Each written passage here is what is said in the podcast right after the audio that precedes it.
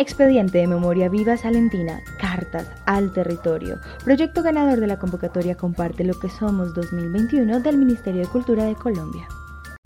Escuchemos a María Claudia Bedoya Giraldo y su relato del territorio.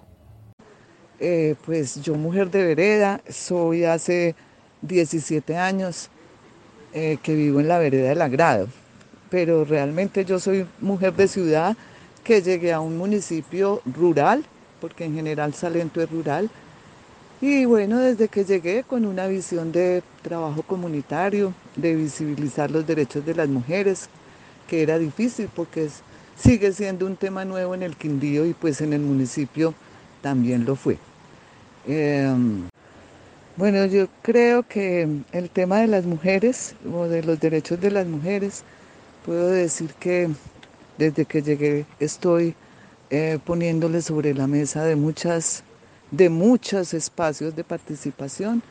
Y bueno, hay como cierto reconocimiento desde ese nivel y para mí pues es muy satisfactorio que por lo menos se tenga en cuenta ahora eh, propuestas de Casa de la Mujer que vienen desde hace muchos años y, lo de las mujeres poetas también que se movilizó, digamos, desde una eh, iniciativa mía pero con apoyo siempre de muchas más mujeres que yo buscaba y que siempre encuentro alrededor para poder realizar las acciones.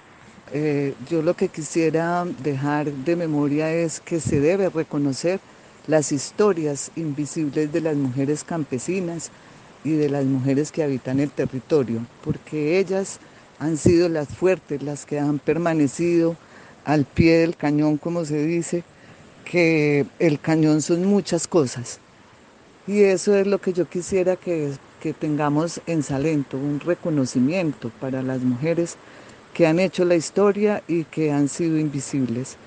Y para las que están, las nuevas generaciones, eh, un reconocimiento también para, para que ellas tengan esa fortaleza y esa visión de luchar por, por nuestros derechos. Bueno, la otra parte de de la pandemia.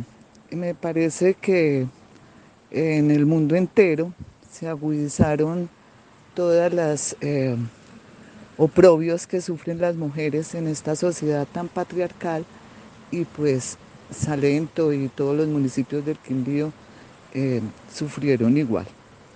Em, también se evidenció una solidaridad natural que existe también en los municipios y mucho más en las comunidades rurales. Yo puedo hablar también en mi vereda, que se hicieron comités se hicieron mercados comunitarios y estuvo, eh, digamos, eh, los, los vecinos y vecinas todas pendientes de, de la vida de cada uno. Eh, fue una explosión de solidaridad y también de volver a, a sembrar, de tener el campo produciendo que también eso se había olvidado en el municipio y aquí pudimos, digamos, hacer un mercado interno que nos suplió necesidades durante seis meses que estuvimos encerrados. La cultura es de todos. Ministerio de Cultura.